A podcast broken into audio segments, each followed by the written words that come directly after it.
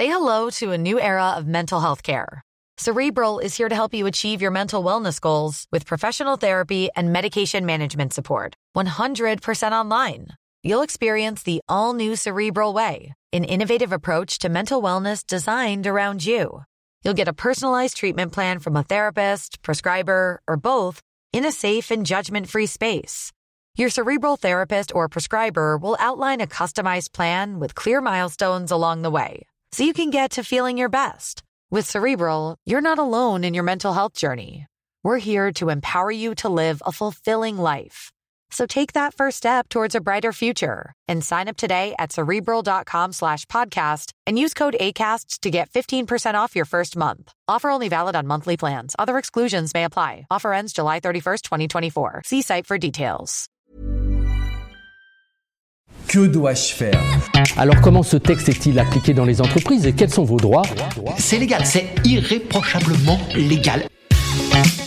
J'ai négocié une rupture conventionnelle avec mon employeur et j'ai réussi à obtenir une belle indemnité de départ. Cela risque-t-il de me faire perdre mon droit au chômage? Non. Avoir négocié une belle indemnité de rupture conventionnelle ne vous fera pas perdre votre droit au chômage. Ludovic Blanc, avocat en droit social. Cette indemnité va, en revanche, influer sur votre droit au chômage. Il faut d'abord rappeler que la rupture conventionnelle est un mode de rupture du contrat de travail qui suppose simplement l'accord de l'employeur et du salarié.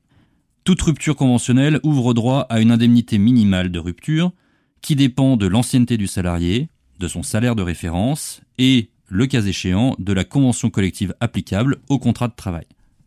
Le montant minimal de l'indemnité de rupture conventionnelle correspond en général à l'indemnité de licenciement, l'indemnité légale de licenciement. Alors, quel est le montant de cette indemnité légale? Le Code du travail prévoit que cette indemnité correspond à un quart de mois de salaire par année d'ancienneté pour les dix premières années de présence dans l'entreprise.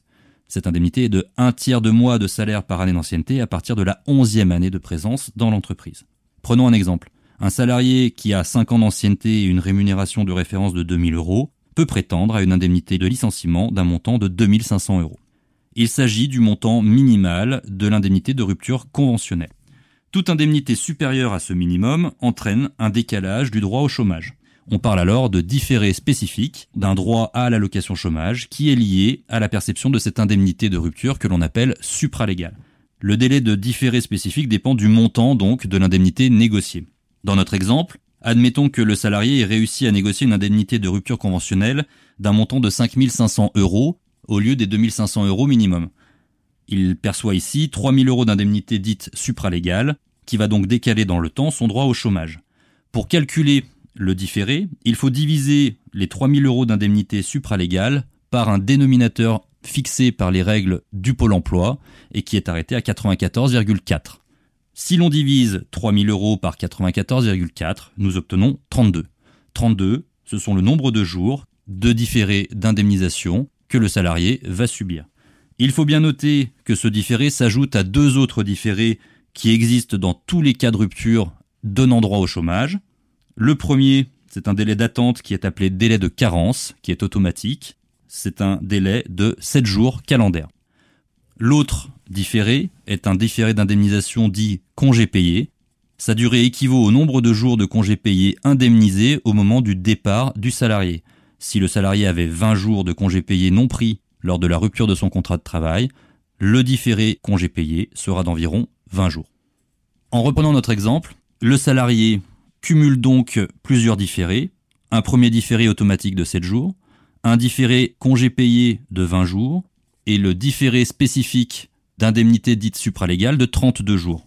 Dans ce cas-là, le salarié ne percevra son allocation chômage qu'après environ 59 jours de différé. Pour conclure, 1. La négociation d'une indemnité de rupture conventionnelle ne vous fera pas perdre votre droit au chômage, mais influencera ce dernier. 2. Le montant de l'indemnité se fait en fonction des années d'ancienneté au sein de l'entreprise. 3. Toute indemnité supérieure au minimum légal entraîne un décalage du droit au chômage. On parle de différé spécifique. Et pour finir, ce différé s'ajoute à deux autres différés, le délai de carence et le différé congé payé.